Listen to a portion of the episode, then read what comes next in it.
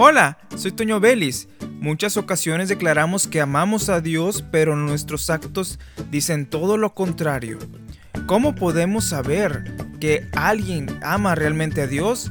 Juan dice en el capítulo 14, versículo 23 y 24, respondió Jesús y le dijo, el que me ama, mi palabra guardará, y mi Padre le amará, y vendremos a él y haremos morada con él. El que no me ama no guarda mis palabras, y la palabra que habéis oído no es mía, sino del Padre que me envió.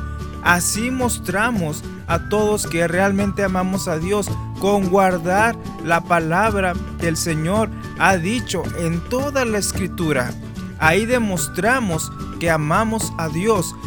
Guardamos y actuamos en la palabra, no solamente la escuchamos, sino la hacemos realidad en nuestras vidas. Dice la Biblia que amaremos a Dios con todo nuestro corazón, con toda nuestra mente y a nuestro prójimo como a nosotros mismos.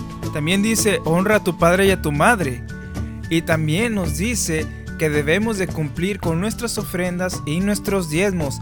Tantas cosas que el Señor muestra en su palabra que nos indican cómo debemos de conducirnos delante de Dios y así mostrar que le amamos. Soy Toño Vélez y te invito a que continúes escuchando la programación de esta estación de radio.